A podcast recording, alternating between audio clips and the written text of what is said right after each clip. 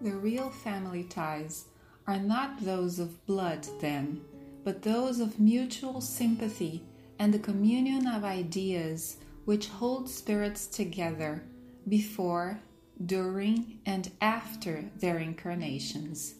The Gospel according to Spiritism, Chapter 14, Item 8.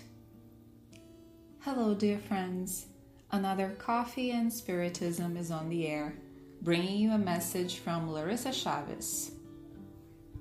On Chapter 9 from the book Brave Actions to Live in Peace, Spirit Benedita Maria, through the mediumship of Raul Teixeira, makes sweet considerations about the home.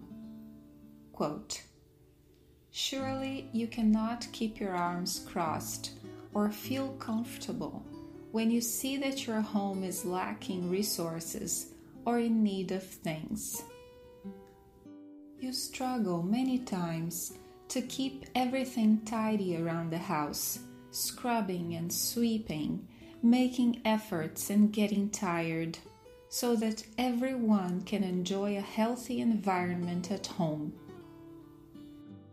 you strive so the financial difficulties do not smother your family, and so that your loved ones do not suffer from hunger or lack medication, clothes, or leisure.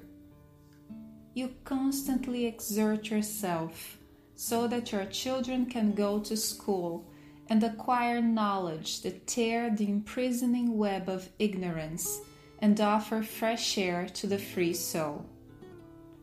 There is, however, one matter you pass by many times, unattentive, as if it weren't as important or more important than all of the others you dedicate yourself so much to.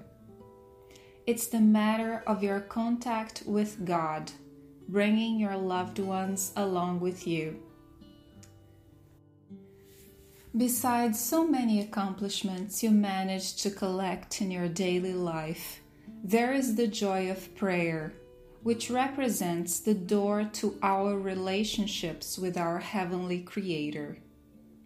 Prayer allows us to dive with the innermost part of our soul in the essence of God, which is represented among us by the spiritual beings exalted in love as well as by their luminous words, kind enough to ask us to work alongside them. Get used to taking your family to the shores of prayer.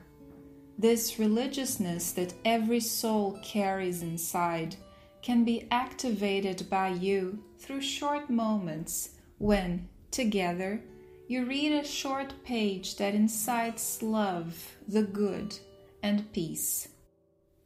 Around that passage, you will make brief and productive comments, and everybody will be able to join in with a few words with which they can express their understanding of the text.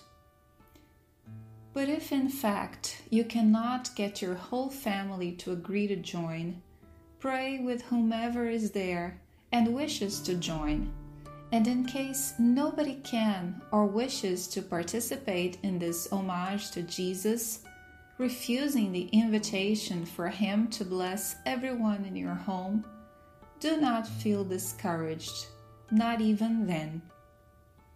In a moment defined by you, draw away from the crowd, settle mentally the best way you can, and raise your message of gratitude and your plea in favor of you and your relatives to the Creator of life, and let life follow its course.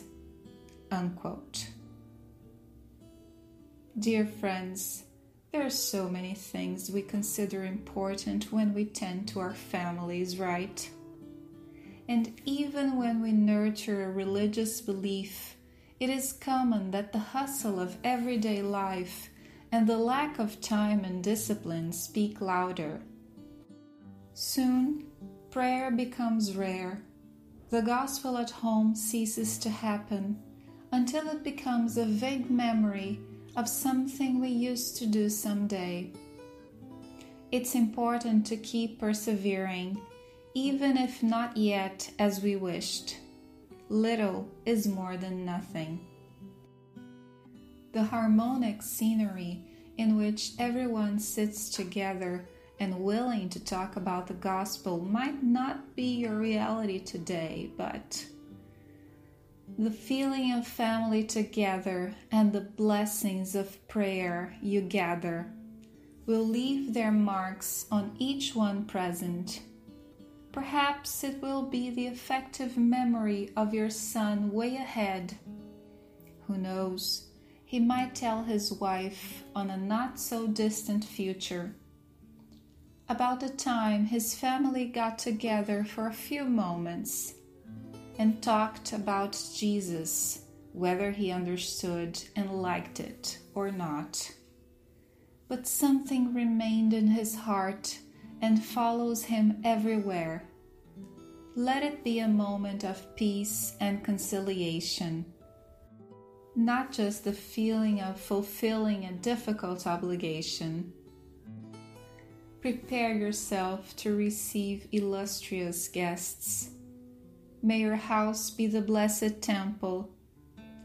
Jesus keeps looking for a simple inn to be born in, with no worry for whatever material goods you have to offer.